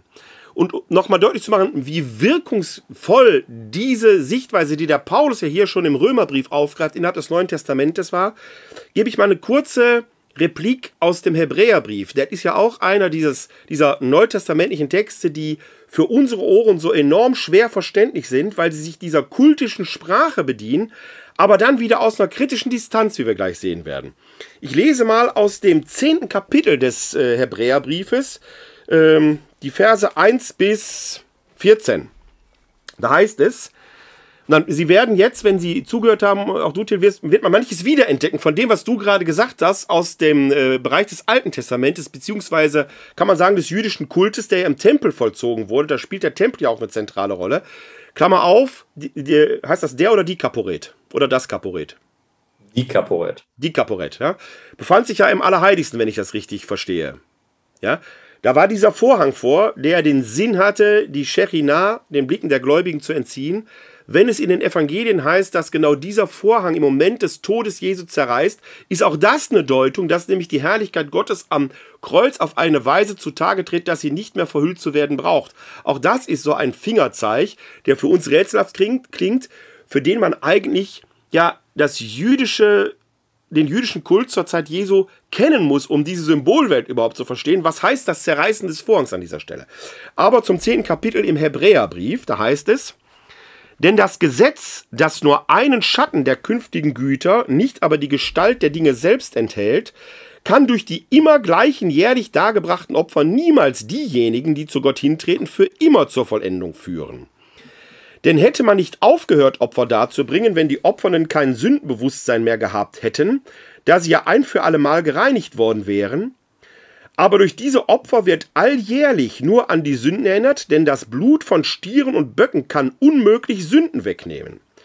Darum spricht er bei seinem Eintritt in die Welt, jetzt kommt ein Zitat aus dem Psalmen, Schlacht- und Speiseopfer hast du nicht gefordert, doch einen Leib hast du mir bereitet, an Brand- und Sündopfern hast du kein Gefallen. Da sagte ich, siehe, ich komme, so steht es über mich in der Schriftrolle, um deinen Willen, Gott, zu tun.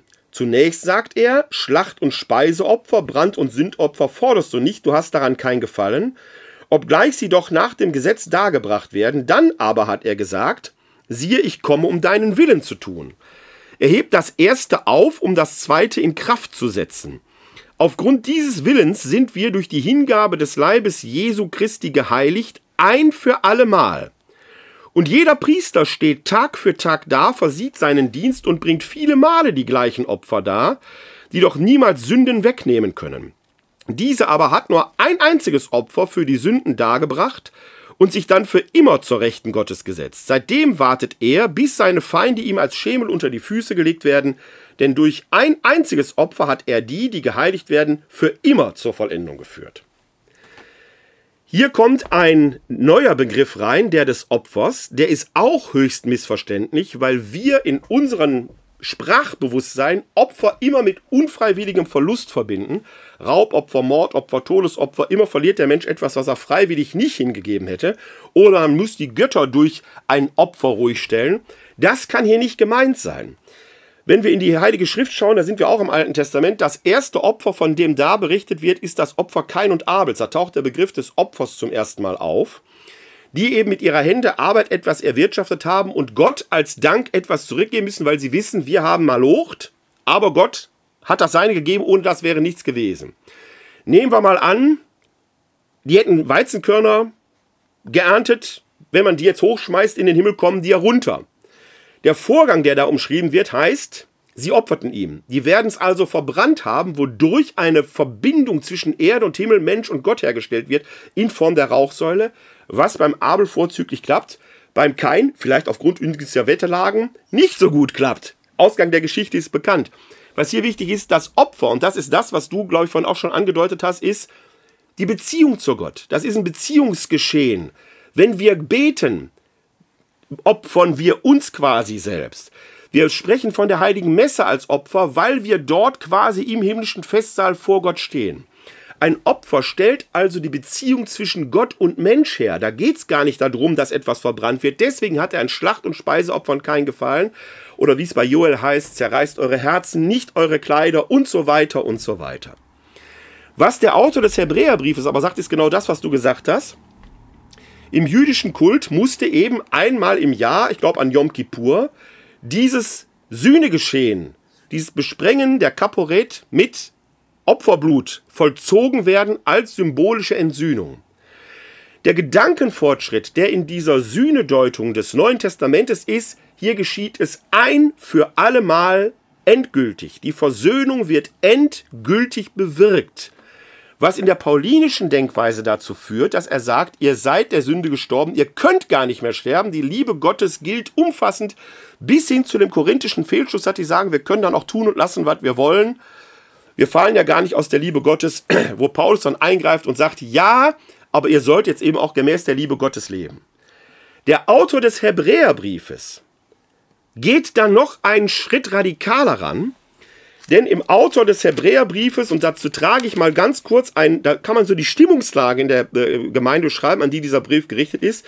Der schreibt zum Beispiel im fünften Kapitel die Verse 11 bis 14. Darüber hätten wir viel zu sagen. Es ist aber schwer verständlich zu machen, da ihr träge geworden seid im Hören. Denn obwohl ihr der Zeit nach schon Lehrer sein müsstet, braucht ihr von neuem einen, der euch in den Anfangsgründen der Worte Gottes unterweist und ihr seid solche geworden, die Milch nötig haben, nicht feste Speise. Denn jeder, der noch mit Milch genährt wird, ist unerfahren im richtigen Reden, er ist ja ein unmündiges Kind. Feste Speise aber ist für Erwachsene, deren Sinne durch Gebrauch gewöhnt, geübt sind, gut und böse zu unterscheiden. Da kommt Gut und Böse drin vor. Du hast gerade die sogenannte Sündenfallgeschichte erzählt. Hier ist die Unterscheidung von Gut und Böse ein Merkmal des mündigen Erwachsenseins, das Gott gewollt ist. Das ist der eine Punkt. Aber wir können aus diesen Versen herauslesen, dass die Gemeinde, an die sich der Hebräerbrief richtet, offenkundig träge, glaubensmüde geworden ist. Die kommen nicht mehr zu den sonntäglichen Versammlungen und so weiter und so weiter. Und der Hebräerbrief ist eine theologisch hochwertige Gardinenpredigt. Das ist, als wenn wir vielleicht im Endspiel der Fußball-Weltmeisterschaft gegen Brasilien 2-0 in der Halbzeit zurückliegen und Hansi Flick geht in die Kabine und sagt nicht, Jungs, da war schon viel Schönes dabei was macht das mit euch, wie fühlt ihr euch, sondern er wird die zur Raison rufen, er wird sagen, jetzt geht's los. Da ist die Sprache eine andere. Und diese Sprache des Hebräerbriefens ist aufrüttelnd motivierend. Und da finden wir den Schluss, dass aus diesem einmaligen Sühnopfer am Kreuz, dieser einmaligen Versöhnung folgt, du kannst im Glauben da hineintreten durch die Taufe, wenn du nach deiner Taufe wieder sündigst, bist du auf ewig verloren, weil er ist nur ein einziges Mal am Kreuz gestorben. Eine zweite Chance gibt's nicht. Das würde der Paulus so nie sagen. Ich erwähne das hier deshalb, weil man merkt, innerhalb des Neuen Testamentes haben wir da schon einen Diskussionsstand. In der Wirkungsgeschichte ist der Hebräerbrief aber dann sehr stark geworden, weil wir natürlich merken, dass wir nach unserer Taufe auch schon mal wieder Sachen machen, die nicht in Ordnung sind. Was zeitgenössisch damals im dritten, vierten Jahrhundert dazu geführt hat, dass die Menschen sich aus Sicherheitsgründen als auf dem Sterbebett taufen ließen, die sogenannte Klinikertaufe. Was natürlich relativ unpraktisch war, weil man dann viele Ungetaufte hatte, die gar nicht in der Kirche drin waren. Historisch ist daraus das Sakrament der Beichte erwachsen, weil die Beichte uns wieder in den Stand des frisch Getauftseins bringt. Das nur am Rande erwähnt. Aber hier im Hebräerbrief haben wir genau den Vorgang, den du gerade geschildert hast, dieses Sühnmal, aufgegriffen und explizit auf den Kreuzestod Jesu angewandt, der dann einen entscheidenden qualitativen Fortschritt zu den priesterlich vermittelten Sühne äh, Handlungen im Tempel einmal im Jahr bringt, weil es jetzt nicht mehr wiederholt zu werden braucht. Das kann nicht überboten werden. Gott richtet da ein Zeichen auf. Im Hebräerbrief wird da draus dann, passt jetzt bitte auf, wie ihr euch benehmt, es gibt nur eine Chance. Hätte der Paulus so nicht gesagt, der Paulus hat gesagt, damit wird eine endgültige Sühne errichtet, die von menschlicher Seite gar nicht mehr aufgehoben werden kann. Und dann ist man jetzt natürlich automatisch als Leser und als Gläubiger immer so in der Zwickmühle ein bisschen, weil man sich denkt, ja, das ist schöne Theologie, das ist faszinierend, das ist schön hergeleitet aus dem Alten Testament. Aber dann zuckt man irgendwie zusammen und sagt, okay, aber was wir vorhin einleitend gesagt haben, aber wenn da einer am Kreuz stirbt, was hat das dann mit mir zu tun? Und gleich werden wir beim zweiten Text, den du ausgewählt hast, aus dem zweiten Korinther eben den Satz hören, einer ist für alle gestorben, ja. also sind alle gestorben. Ein radikaler Satz. Und dann auf der Suche nach so einer Frage, wie das sein kann, dass dieses eine Sühnemal, da aufgestellt wird in Jesus Christus, Relevanz für uns alle hat, merken wir beim Lesen immer wieder, dass eine Wortformulierung wieder auftaucht, die uns das immer wieder näher bringen will. Jesus stirbt nicht einfach, sondern er stirbt für. Genau. Jesus stirbt nicht einfach am Karfreitag, sondern er stirbt für uns Menschen. Er stirbt für die Wiedererrichtung Errichtung der Herrlichkeit Gottes, der Menschen, der Gerechtigkeit Gottes, der Menschen. Er stirbt wirklich für alle Menschen, weil er dieser eine Mensch ist, der bis zum Kreuz, bis zu diesem Tiefpunkt im Willen Gottes gegangen ist. Nicht als eine Leistung, sondern als eine Beziehung. Das ist wichtig. Es ist kein Leistungsgedanke. Das haben wir, glaube ich, schon deutlich gemacht. Sondern eine Beziehung. Und das ist auch, wo wir unseren Glaubensweg anknüpfen können. Wir gehen und hoffen, in der Beziehung mit Gott durch unser Leben zu gehen. Wir fallen oft, wie in auch normalen menschlichen Beziehungen, auf Seitenwege ab, haben Affären, haben Probleme, haben Streitigkeiten, aber wir kehren zurück meistens zu diesen Beziehungen. Und das, und das ist, ist bei Gott auch den Weg, den wir gehen. Ja. Und das ist der entscheidende Punkt, was, was das Christentum dann eben bringt, dass wir zwar abirren können von dem Weg, aber dass Jesus, der als total Gescheiterter am Kreuz stirbt, von Gott trotzdem gerettet wird, genau dieses Zeichen setzt. Umkehr und Umdenken ist möglich. Wenn du wieder auf den rechten Pfad zurückfindest, wird alles wieder gut werden. Das ist der entscheidende Punkt. Man kann nicht aus der Liebe Gottes fallen. Oder man könnte jetzt fast ein Bild aus dem Buch des Propheten Hosea, da ist das, glaube ich, mit der Ehe. Ne? Gott ist mit seinem Volk mit verheiratet. Banden, und, Liebesbanden. Und, und, und rennt seiner Braut immer hinterher.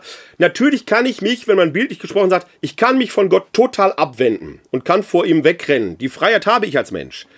Womit wir Menschen selten rechnen, dass Gott natürlich auch so frei ist, mir hinterher zu laufen. Ja? Das heißt, da ist eine Bande zwischen uns. Ich kann mich von Gott absondern aber Gott ist hinter mir her, ich hätte beinahe gesagt, wie der Teufel hinter der armen Seele. Wenn ich jetzt umkehre, also mich umdrehe, schaue ich ihm schon wieder in die Augen. Das ist im Prinzip die christliche Verheißung, dass der, der am Kreuze stirbt, nicht in der Gottverlassenheit bleibt. Da sind wir jetzt aber an einem Punkt, wo wir vielleicht einen Blick in den zweiten Korintherbrief werfen sollten, zu unserem aber zweiten Bevor wir jetzt wieder den Text genau angucken und uns da vertiefen wollen, noch den wichtigen Satz dazu. Das gilt aber auch immer weiter im Christentum. Und das ist ganz wichtig, weil ich das deutlich machen möchte. Es geht nicht darum, dass wir einen Zornesgott im Alten Testament haben Richtig. und einen Liebesgott im Neuen Testament. Wenn sich jemand, wie du es gerade so mit deinen Fingern und Händen dargestellt hast, jemand sich abwendet, okay, andersrum, abwendet und wegrennt. Das, das üben wir nochmal. Das üben wir noch. Das war jetzt sehr ungelenk. Aber gut, er rennt jetzt weg. Gott läuft ihm hinterher und bietet immer wieder das an, was da im Kreuz passiert ist. Wenn der Mensch sich nicht umdreht, dreht der Mensch sich nicht um. Ja, und das, das ist ein Bild, das ist das Entscheidende. Es ist ja ein Bild, das wir aus Hosea haben. Das ist ja Altes Testament. Das ist in dem Sinne kein neuer Gedanke. Der wird hier halt nur assoziiert. Und was das, was vielleicht, vielleicht das Spezifische am Neuen Testament ist, dass darin, dass Jesus wie ein Sünder, ein Gottverlassener am Kreuz stirbt und doch von Gott gerettet wird, dann von einer bestimmten frühchristlichen Gruppe, der antiochenischen Gemeinde, nicht der Jerusalemer Urgemeinde, in der antiochenischen Gemeinde der Schluss gezogen wird, Moment, wenn nicht mehr das Befolgen der Tora der allein selig machende Grund ist, ohne dass die Tora ihre Gültigkeit verliert, ist die Beschneidung auch nicht mehr so wichtig. Wir können also Heiden, nicht Juden, Unbeschnittene, wie Paulus sagen würde, zu Yahweh führen, zu Adonai führen. Das ist das Neue, was in Antiochia passiert, sodass du und ich und wahrscheinlich die allermeisten unserer Zuschauerinnen und Zuhörer, um es zu sagen, an den Hörgeräten eigentliche Heidenchristen sind. Wir sind ja alles Nicht-Juden, ergo Heiden. Das ist das eigentlich Neue, was das Christentum mit sich bringt. Theologisch im Gottesbild finden wir vieles im Alten Testament vorgeprägt. Nur muss man eins auch noch sagen, äh, vielleicht auch noch ergänzen zu dem, was du vorhin gesagt hast. Der historische Jesus wird wenig fröhlich ans Kreuz gegangen sein. Was da jetzt aus unserer Sicht kommt und was wir im Neuen Testament finden, sind nachösterliche Deutungen, die aus der Ostererfahrung heraus notwendig geworden sind, das Ereignis zu verstehen. Ob der historische Jesus überhaupt noch Hoffnung gehabt hat, kann man in Frage stellen. Wenn das, mein Gott, mein Gott, warum hast du mich verlassen, in seinem Mund am Kreuz, Psalm 22, gebetet wurde, der Psalm 22 endet ja in der großen Hoffnung, wird er Hoffnung gehabt haben. Aber ob das, was die, auch die Evangelisten haben, dieses freiwillig souverän ans Kreuz gehen, wird historisch so nicht gewesen sein. Es ist dann die Deutung, die Christen, die wir da drüber legen. Alles, was wir im Neuen Testament haben, ist die Deutung eines historischen Ereignisses, was geglaubt wird in der Auferstehung, aber eben eine Deutung. Und wir machen nichts anderes, selbst bei unserem Gespräch heute Abend machen wir nichts anderes, was auf einem sehr hohen Niveau, höher als wir es gemacht haben, die Evangelisten und Paulus gemacht haben, darüber nachzudenken, was da theologisch bedeutet, wie das verstehbar ist, wie dieses, was wir Anfang gesagt haben, dieses Paradox doch irgendwie Weisheit sein kann. Und das eben, was du auch gesagt hast, eben im Heranziehen vor allem der alten Schriften, des Heiligen, der Heiligen Schriften, des Alten Bundes, also des Alten Testaments, und zu fragen, wie kann ich mir das erklären, dass ich da glaube, dass der Sohn Gottes bis ans Kreuz gegangen ist und dann durch den Tod hindurch in Beziehung mit Gott dem Vater geblieben ist und auferstanden ist. Und die nächste Deutung gucken wir jetzt, wenn ich es richtig mir aufgeschrieben habe, im zweiten Brief an die Korinther, im genau. fünften Kapitel in den Versen 21, äh, 14 bis 21. Genau. Ne? Wir haben jetzt gerade diesen, ich sag mal, unter dem Stichwort Sühneopfer, Sühne gehabt. Das wird uns inhaltlich als Hintergrundrauschen gleich auch begegnen. Hier in diesem Text, den wir uns jetzt anschauen, kommt aber ein anderes Deutemoment stärker in den Vordergrund, nämlich das Deutemoment der no sogenannten neuen Schöpfung. Und da hören wir erstmal den Text 2 Korinther 5, äh, die Verse, was hatten wir gesagt, 14 bis 21. 14 bis 21. Genau. Und auch wieder eine sehr dichte Sprache. Denn die Liebe Christi drängt uns, da wir erkannt haben, einer ist für alle gestorben, also sind alle gestorben. Er ist aber für alle gestorben, damit die Lebenden nicht mehr für sich leben, sondern für den, der für sie starb und auferweckt wurde. Also kennen wir von jetzt an niemandem mehr dem Fleische nach, auch wenn wir früher Christus dem Fleische nach gekannt haben. Jetzt kennen wir ihn nicht mehr so. Wenn also jemand in Christus ist, dann ist er eine neue Schöpfung. Das Alte ist vergangen. Siehe, Neues ist geworden. Aber das alles kommt von Gott, der uns durch Christus mit sich versöhnt und uns den Dienst der Versöhnung aufgetragen hat.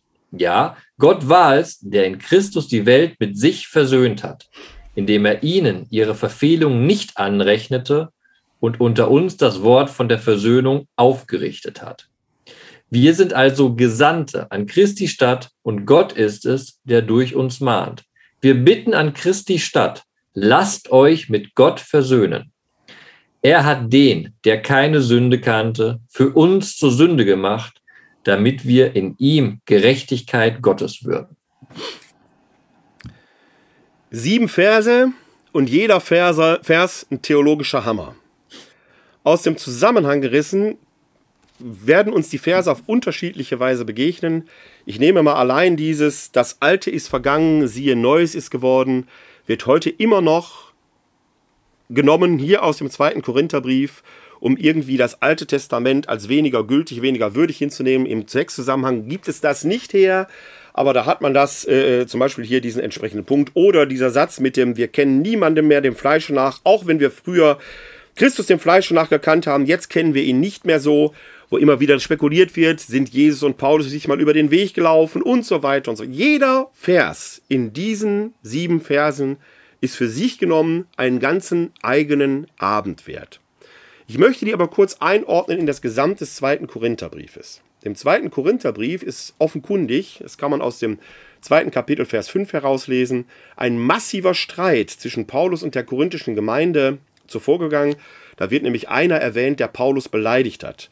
Paulus scheint darüber völlig überstürzt aus der Gemeinde aufgebrochen zu sein, nach Ephesus zurückgekehrt zu sein, wo er sein äh, Headquarter hatte, wo er sein Hauptquartier hatte und schreibt von dort aus jetzt völlig aufgewühlt diesen sogenannten zweiten Korintherbrief. Wahrscheinlich enthält er sogar zwei Briefe, die Kapitel 1 bis 9 und die Kapitel 10 bis 13, um sich mit der Gemeinde wieder zu versöhnen.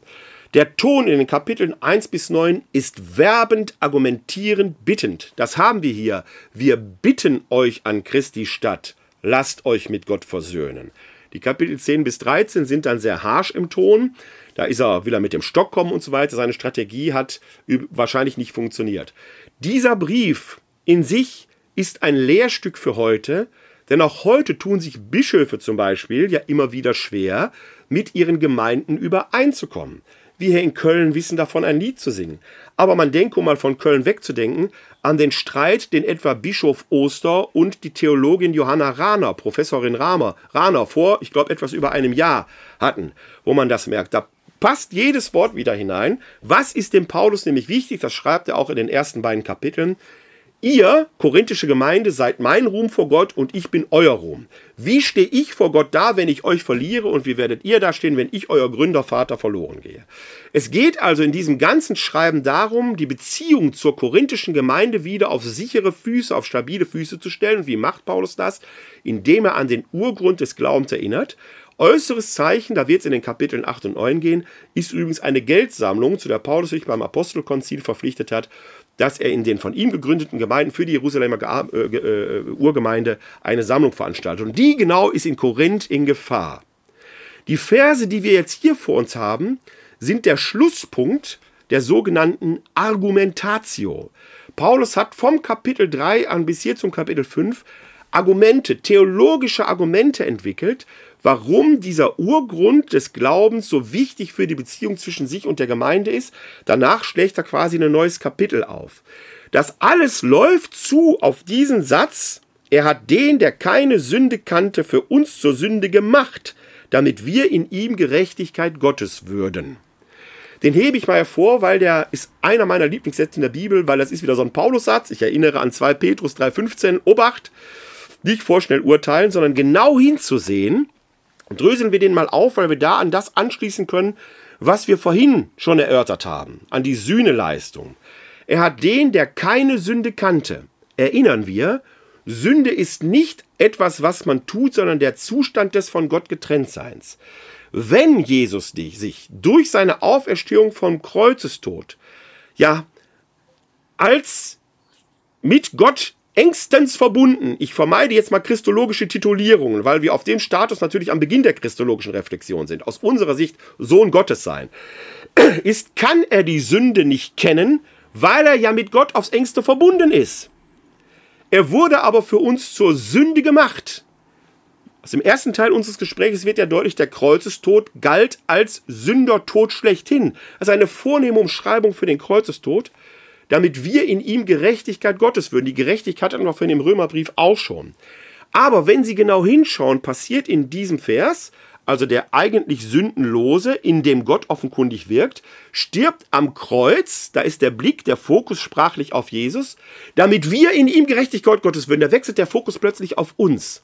Das Ganze, du hast es vorhin Till gesagt, hat etwas mit diesem Für zu tun, mit dieser Proexistenz. Paraphrasiert, und hier schließe ich mal meinen Doktorvater Helmut Merklein, leider viel zu früh verstorben, an. Paraphrasiert könnte man heute diesen Satz folgendermaßen wiedergeben.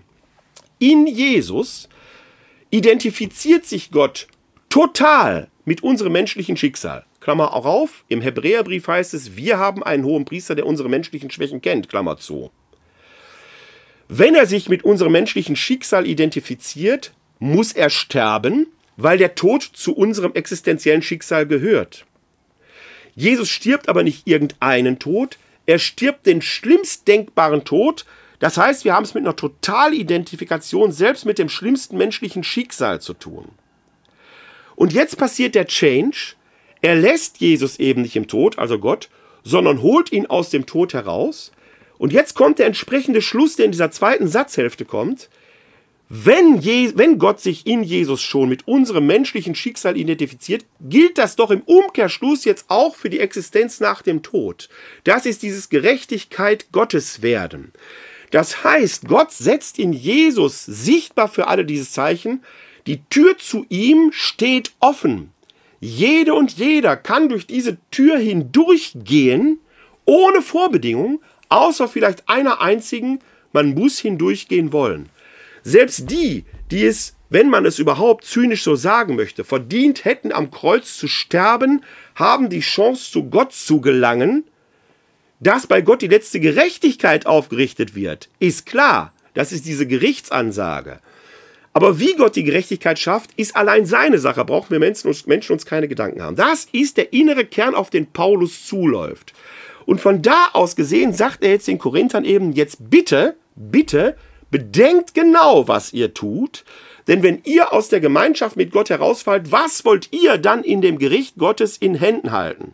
Wir kennen zwar dieses merkwürdige Kirchenlied, wir stehen mit leeren Händen, mit leeren Händen stehen wir vor dir her.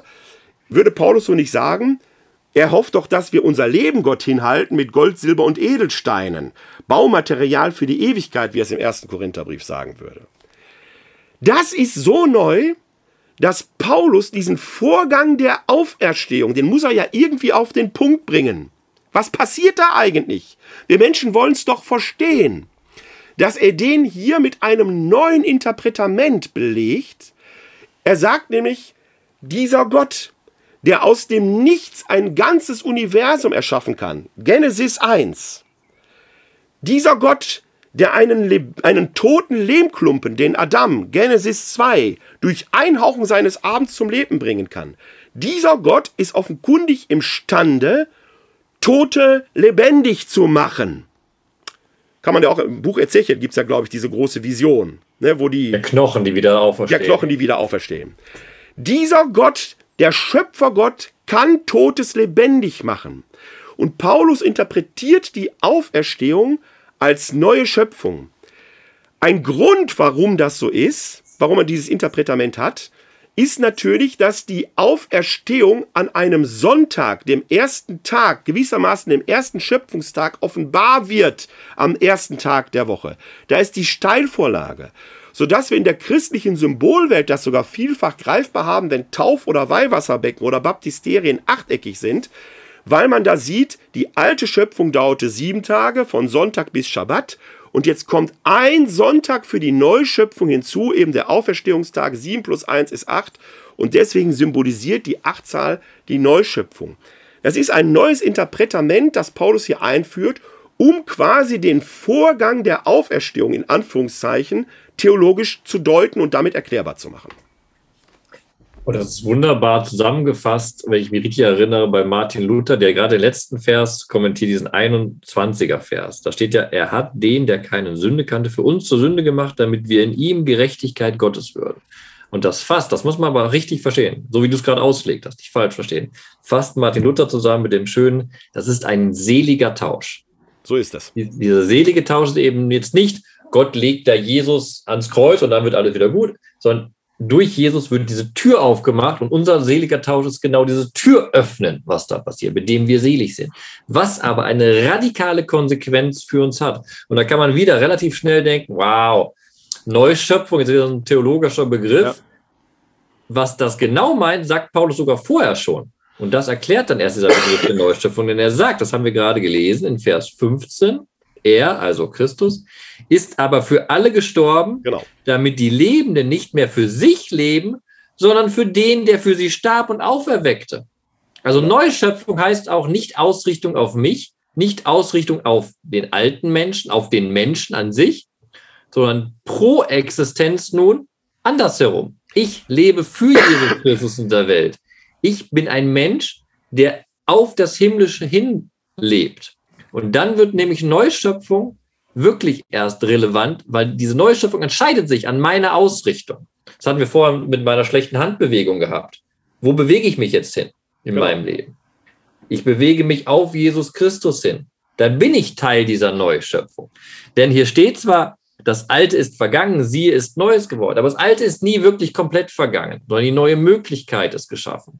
Und hier bei diesem Satz, das Alte ist vergangen, siehe Neues ist geworden, da klingt für mich auch Jesaja an. Habe ich gerade noch nachgeguckt, Jesaja 43, 18.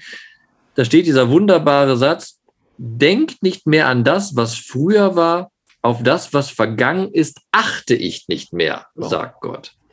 Und jetzt könnte man schnell denken, ah, die ganze Geschichte ist abgehakt. Nein, ist sie nicht. In dem Vers vorher heißt es nämlich noch, äh, so spricht der Herr, der einen Weg durchs Meer bahnt, einen Pfad durch gewaltige Wasser, der Wagen und Rosse ausziehen lässt, zusammen mit einem mächtigen Heer. Doch sie liegen am Boden und stehen nicht mehr auf, sind erloschen und verglüht wie ein Docht. Und dann kommt das, denkt nicht mehr an das Frühere. Wer jetzt gerade zugehört hat, merkt in dem Gotteswort, er handelt immer noch, so wird da gesagt. Ja. Wir haben die klare Linie, Gott handelt durch die ganze Heilsgeschichte für den Menschen und geht auf den Menschen zu, sozusagen auf dem Weg zu dieser Neuschöpfung. Das Alte ist nicht verworfen. Das Alte bei Gott ist konstant. Aber der Mensch muss das Alte, das sozusagen, das, was nicht pro Existenz ist, abschütteln und wirklich auf Jesus Christus hinleben. Und dafür ist eben Jesus in diese Welt gekommen, für die Pro-Existenz. Er hat für seinen Vater gelebt. Und dann ist genau diese Frage bei uns, sind wir Teil dieser Neuschöpfung? Wo rennen wir hin und wo drehen wir uns und wenden wir uns? Und das, äh, du hast es gerade schon sehr schön gesagt, es geht im Prinzip, was auf uns zukommt, also was die Zukunft ist. Die Zukunft ist Gott. Die Vergangenheit können wir selber auch nicht ändern. Die ist ja geschehen, die ist irreversibel. Die Zukunft aber ist gestalten. Also das, was als Neues auf uns zukommt, das ist das, worum es geht. Und diese Zukunft können wir hier und heute beginnen, indem wir uns auf diese neue Schöpfung Jesu einlassen.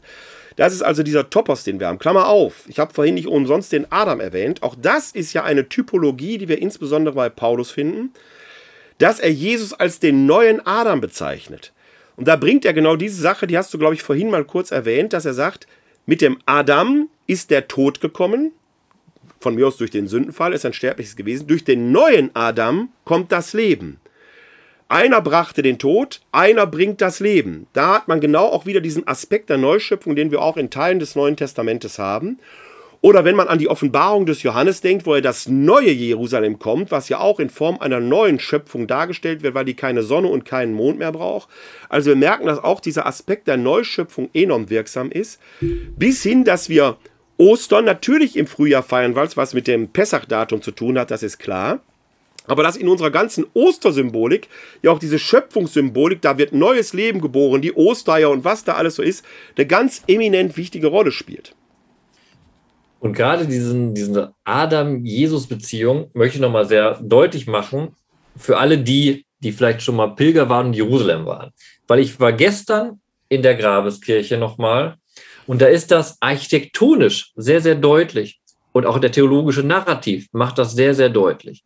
Wenn man in die Grabeskirche reingeht, geht man rechts eine Treppe hoch zu den beiden Kapellen von den Franziskanern und von den griechisch-orthodoxen, wo der Ort der Kreuzigung des stehenden Kreuzes gedacht wird.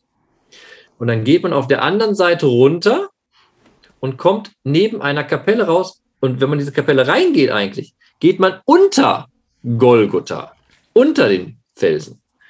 Was passiert da? Man sieht einen Felsen, der dargestellt ist und einen Altar davor. Und da kann man sich wundern, warum? Was, also warum ist jetzt unter dem Kreuz, also unten in den Stein hinein, ein Altar rein? Und dann kommt dieser wunderbare theologische Narrativ, dass eben dort, wo Jesus Christus gekreuzigt wurde, unten im Felsen Adam begraben liegt. Und das Blut Jesu, das auf dem Boden getropft ist, ist durch die Felsspalten hinuntergetroffen auf die Knochen Adams und hat den alten Adam erlöst. Das ist wirklich auch so architektonisch. Der alte Adam unten, der neue Adam oben aber das Blut ist die Beziehung, das eben aus dem alten Adam einen erlösten Adam macht, auch einen neuen Adam macht. Was ja übrigens in der äh, christlichen Ikonografie, insbesondere orthodoxen, ja sogar entfaltet wird, auch übrigens in der apokryphen Literatur, wenn man das Nikodemus-Evangelium anschaut.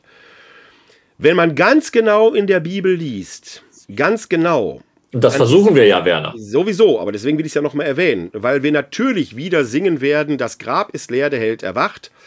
Äh, und am dritten Tage ist er auferstanden, muss man sagen, ja, da ist die Bibel etwas anderer Meinung. Also der Paulus zum Beispiel erblickt die Auferstehung letzten Endes im Moment des Todes.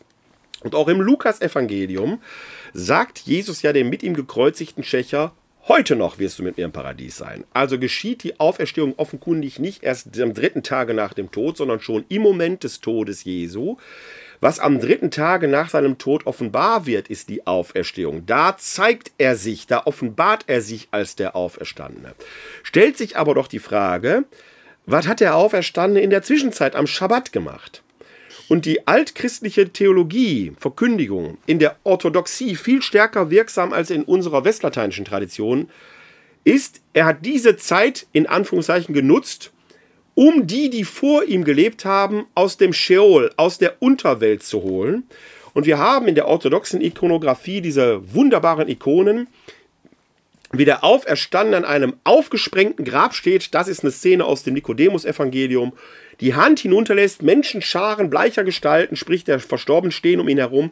Und er hebt da zwei Figuren heraus, beide nackt, haben einen Apfel in der Hand, Adam und Eva die auch, also selbst die ersten Menschen holt er in dieser Zeit hinaus. Übrigens mit der schönen Nebenbemerkung, weil es ins Mittelalter geht. Eine Hölle in dem Sinne kennen wir im Neuen Testament ja gar nicht. Die mittelalterliche Ikonografie prägt das dann aus. Wenn man Hölle definiert als den Ort, der gottlos ist, der Sohn Gottes aber bis in die tiefsten Tiefen der Unterwelt hinabsteigt, dann hat in diesem Moment die Hölle aufgehört, Hölle zu sein, weil Gott selbst an diesem tiefsten Punkt da war. Und da sind wir schon wieder in Vers 21, der heilige Tausch. Und da sind wir auch, das ist ein kleiner Exkurs, aber auch schon auch etwas, was in dem Alten Testament vorbereitet ist. Genau die Frage, gibt es einen Ort, wo Gott nicht sein kann und wo der Beter vom Psalm 139 bekennt, ich flüchte mich in die Sheol, aber selbst dort bist du. Das eben dann, was wir als Christen herauslesen können, dass die Versöhnung Gottes die wir in diesem Sühnemal glauben, allumfassend ist und es keinen Bereich gibt, wo Gott nicht dem Menschen hinterhergeht, um sich mit ihm zu versöhnen und ihn zu erlösen. Ja. Ich gehe mal ganz kurz eben auf zwei Fragen ein, die gerade in die Kommentarspalten kommen. Eine von Ella Lenz zitiert das Glaubensbekenntnis hinabgestiegen in das Reich des Todes. Genau da hat dieser Artikel aus dem Glaubensbekenntnis seinen tieferen Sinn.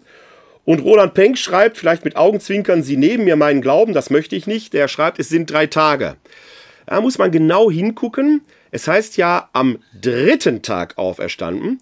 Und also nicht 72 Stunden nach unserer Rechnung, sondern der erste Tag ist der Todestag, der Freitag, der zweite der Schabbat und der dritte Tag, am dritten Tag wäre dann der Sonntag. Also muss man sowieso schon mal sagen, er ist nicht drei Tage im Grab geblieben, sondern am dritten Tag auferstanden. Genauer muss man sagen, da hat sich die Auferstehung eben offenbart. Den Glauben will ich Ihnen gar nicht nehmen. Wenn man genau in der Bibel da liest und merkt, wenn er sagt, heute wirst du mit mir im Paradies sein, wird es noch viel doller und noch viel schöner zu glauben, weil das Versöhnungsangebot Gottes dann eben nicht nur den Nachgeborenen, sondern auch den Vorgeborenen gilt, weil Jesus sein Erlösungswerk als Auferstandener sofort in die Tat umsetzt, indem er in den Scheol geht und seine Erlösung auch den dort Verbliebenen eben nicht, die werden eben nicht dort verbleiben, sondern äh, äh, sie da herausführt. Ja, Till, unsere anderthalb Stunden sind fast rum. Ich zitiere ganz zum Schluss, das schließt so ein bisschen an die ähm, äh, Vorstellung der Neuschöpfung an.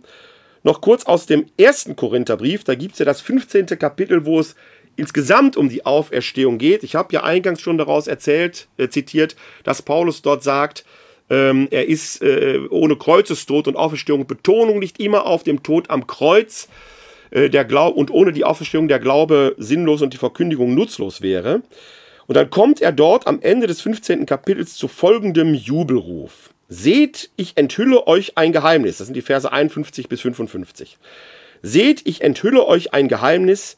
Wir werden nicht alle entschlafen, aber wir werden alle verwandelt werden, plötzlich, in einem Augenblick beim letzten Posaunenschall, Die Posaune wird erschallen, die Toten werden als Unverwesliche auferweckt, wir aber werden verwandelt werden, denn dieses Verwesliche muss sich mit Unverweslichkeit bekleiden und dieses Sterbliche mit Unsterblichkeit.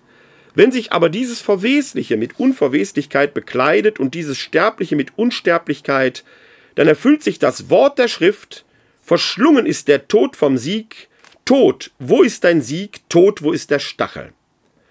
Die Neuschöpfung als neu bekleidet werden mit Unverweslichkeit, hat man diesen Aspekt, dass da tatsächlich etwas Zukunftsweisendes auf uns zukommt, das wir erhoffen können, das wir ersehnen können, an das wir voll Vertrauen glauben können.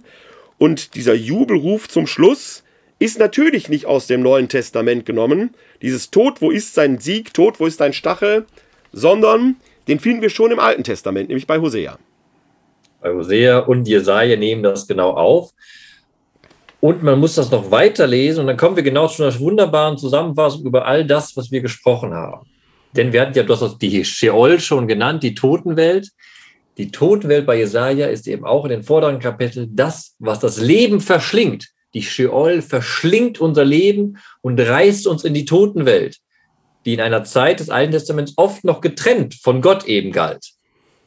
Und nun ist es nicht mehr die Sheol, die die Lebenden verschlingt, sondern nun ist der Tod durch das, was da am Kreuz geschehen ist, verschlungen. Die Umkehrung ist passiert. Ein anderer, seliger, wunderbarer Tausch, der sich da ereignet hat, eben an diesem paradoxen Zeichen des Kreuzes, ein Zeichen des Todes, aber gerade ein Zeichen des Endes des Todes. Ja, Till, wir haben jetzt hier gut anderthalb Stunden über den Tod Jesu diskutiert und die Auferstehung. Wir haben dabei nur zwei Aspekte von zahlreichen anderen äh, aus dem Neuen Testament herausgenommen. Vielleicht machen wir irgendwie nächstes oder übernächstes Jahr mal eine Folge zu zwei anderen Aspekten, denn da lohnt es sich nochmal genau hinzuschauen. Ich hoffe, es ist deutlich geworden, dass es sich hier um Deutung handelt. Der Gott, an den wir Christen glauben, ist ja der Gott Abrahams, Isaaks und Jakobs und wir Christen bezeugen ihn eben auch als Gott und Vater Jesu Christi. Es ist eben kein Unterschied zwischen dem Gott, der im Alten Testament verkündet wird, und dem im Neuen Testament. Das heißt, wir glauben auch an keinen Rachegott, der grausam seinen Sohn dahin gibt. Das ist eine Deutung, um das Unfassliche zu verstehen, denn dass Jesus am Kreuz gestorben ist, ist ja ein historisches Faktum. Dass er sich als Auferstandener offenbart hat, ist etwas, das man im Glauben annehmen muss. Da ist vielleicht die Schwelle zwischen Historie und Glauben, wenn man dem Auferstehungszeugnis derer Glauben schenken kann, die Stein und Bein schwören, ihn eben gesehen zu haben. Auch da haben wir, glaube ich, schon mal hier drüber diskutiert. Zumindest wenn Sie meine Reihe Glaubensinformation verfolgen, stolpern wir da öfters über die Verse 3 bis 8 im 1. Korintherbrief im 15. Kapitel. Wir müssen uns also immer klar machen, wir arbeiten hier mit Interpretamenten, die zu einem Großteil aus dem, was im Alten Testament verkündet und bezeugt ist, inspiriert ist etwa die Kaporet, das Sühnemal, das im Neuen Testament dann eine Deutung auf das Ereignis, eine Anwendung darauf findet. Man wird also immer vorsichtig sein müssen und sagen müssen, hier ist ein ganz grausamer Gott, der seinen Sohn dahin gibt, an den kann man nicht glauben. Wer so denkt, verdreht eben die Worte des Paulus. Er spricht noch als Unwissender und muss da nochmal tief, tief hineintauchen, denn der heilige Tausch, von dem wir vorhin gehört haben, gilt ja letzten Endes uns. Es ist ja eine Erlösungsbotschaft, die dann eben dazu geführt hat, dass wir heute rufen können, im Kreuz ist Heil, im Kreuz ist Hoffnung, im Kreuz ist Leben. Kein Zeitgenosse Jesu hätte diesen Ruf ausgestoßen. Wir können ihn rufen, weil es dann eben nicht am Karfreitag stehen bleibt, sondern weil Gott Jesus nicht im Tod lässt, sondern ihn auferweckt zum Zeichen für uns, damit wir die Hoffnung haben, dass seine Identifikation mit unserem Schicksal uns letzten Endes ermächtigt, uns auch mit seinem Schicksal der Auferstehung zu identifizieren. Und so können wir auch am Ostersonntag dann sagen, ja, wir verkünden den Tod. Und wir können sogar noch weiter sagen, wir deuten den Tod, weil im Endeffekt haben wir auch heute Abend gelernt, und das ist mir auch wichtig, Paulus deutet den Tod und versucht aus dieser Paradoxie eine Weisheit zu gestalten. Nicht gedrungen, sondern weil er fest daran glaubt, dass an diesem Kreuz Weisheit sich offenbart hat, Gerechtigkeit Gottes wiederhergestellt wird. Das heißt aber auch gleichzeitig mit der Stelle aus dem zweiten Korintherbrief, dass wir für uns deutlich machen müssen und uns fragen müssen, was ist da am Karfreitag für uns passiert, damit wir ehrlich am Ostersonntag mitjubeln können. Das heißt eben auch, und das ist für mich heute nochmal wichtig geworden, mit dem letzten, mit dem Vers 15 sagen zu können, damit lebe ich nicht mehr für mich, das heißt nicht mich selbst aufzugeben, aber ich lebe mit Blick auf Jesus Christus. Und das ist ein Blick hinauf zum Kreuz. So, Till, jetzt sind wir, glaube ich, bereit, Ostern zu feiern. Ja, ich weine hier schon vor Rührung. Nein, ich weine hier vor Allergie, muss ich mal nebenbei andeuten. Alles klar. Wir beide haben ja unsere eigenen Projekte. Ich lade Sie herzlich ein zu den nächsten Glaubensinformationen, sag ich mal. Morgen Abend, wenn Sie live zugucken wollen, können Sie sich wieder live dazuschalten unter www.kck42.de-webinar. Dann gibt es in meiner Reihe Glaubensinformationen eine Einführung in die Liturgie des Triduum Paschale. Und in zwei Wochen, also am äh, 27. April, gibt es eine weitere Glaubensinformation zum Thema, ob das Grab Jesu wirklich leer war und was uns das leere Grab sagen will. Ich denke, beides sehr interessante Aspekte und Themen, zu denen ich Sie einlade. Bei euch habe ich gestern gesehen, bei In Principio haben die Christel Köhler und du gestern, glaube ich, wieder sehr gut über die Johannespassion diskutiert. Genau, wir haben uns gestern Abend, wir machen ja auch eine Videoreihe bei inprincipio.de eine Videoreihe, in der wir immer über die aktuellen, also die biblischen Texte, die verkündet werden, diskutieren. Und da haben wir uns gesagt, wie können wir uns gemeinsam einstimmen in die Heilige Woche? Und da haben wir gesagt, genau das. Wir stimmen uns mit dem Karfreitag ein, beziehungsweise mit dem Evangelientext, der dort verkündet wird. Und wir haben uns die Johannespassion in einer Stunde eben erarbeitet und vertieft um mit diesem Verständnis in diese heilige Woche reingehen zu können. Herzliche Einladung bei uns drüben bei In Principio, das nachzugucken, das Video. Und wenn ihr daran und Sie daran Spaß haben, in zwei Wochen ist dann bei uns die nächste Live-Veranstaltung, wo wir in gewohnter Weise dann uns die Texte, die am Sonntag verkündet werden, näher gemeinsam mit euch und Ihnen angucken werden. Video findet man bei Facebook, äh, auf der Facebook-Seite von In Principio, nehme ich an. Ne? Genau. genau. Und auf unserer Homepage auch. Sehr gut. So, und wir können uns hier sehr gerne wiedersehen bei DI Verbum direkt, wenn der Till und ich uns wieder die Köpfe heiß reden. Dann am 7. Juni 2022. Dann lautet das Thema Kirche, Weg oder Ziel. Äh, das ist ja manchmal so, wenn wir hier unsere Themen ausbaldowern, dass wir manchmal überrascht sind, wie aktuell die sind. Mich treibt das schon so lange um. Ich habe manchmal den Eindruck, dass sowohl unsere Bischöfe, aber auch viele, viele sogenannte Kirchenreformbewegungen die Kirche als das eigentliche Ziel betrachten. Und äh, meine Frage ist, ist es überhaupt so oder ist die Kirche nicht eher eine Methode? Und wie es nur ist, da werden wir wieder einen schlauen Blick hoffentlich in die Heiligen Schriften werfen, in die Texte der Heiligen Schrift werfen, mal gucken, was die uns so über die Kirche lehrt, wo wir uns vielleicht auch wieder bekehren müssen. Mal gucken. Nee, so, so, bekehren müssen, damit wir dem Allmächtigen wieder ins Angesicht schauen können. Dieser doch mal richtig. Fragezeichen. Also Frage. Werden Werner Klein und Till Magnussteiner die Kirche abschaffen? Oder ist die Kirche doch relevant? Und wenn ja, wie? Könnten wir auch so formulieren. Vielleicht haben wir dann noch mehr Zuschauer. Mal schauen. Lieber Till, es war mir wieder eine Ehre, mit dir heute zu diskutieren. Ich wünsche Ihnen allen und auch dir natürlich nach Jerusalem eine frohe, frohe und gesegnete K- und Ostertage. Ich will nicht nur ein frohes Osterfest wünschen, sondern frohe und gesegnete K- und Ostertage. Denn von Gründonnerstag bis zur Osternacht ist ein großer Gottesdienst, zu dem der Karfreitag zwingend und wesentlich dazugehört. In allen also frohe und gesegnete Kar- und Ostertage. Und wer weiß schon, Till, vielleicht nächstes Jahr in Jerusalem. Hoffentlich. Mal schauen. Von mir also auch noch, das finde ich wichtig und schön zu sagen, segensreiche und bedeutungsvolle Tage. Und die Bedeutung lernen wir in dem Studium der biblischen Schriften. Daher ein frohes Bibelstudium auch in diesen Tagen. In diesem Sinne, Bleiben oder werden Sie gesund und helfen Sie anderen, gesund zu bleiben oder zu werden. Ihnen allen da draußen und dir, Till, in Jerusalem, Glück auf! www.d-verbum.de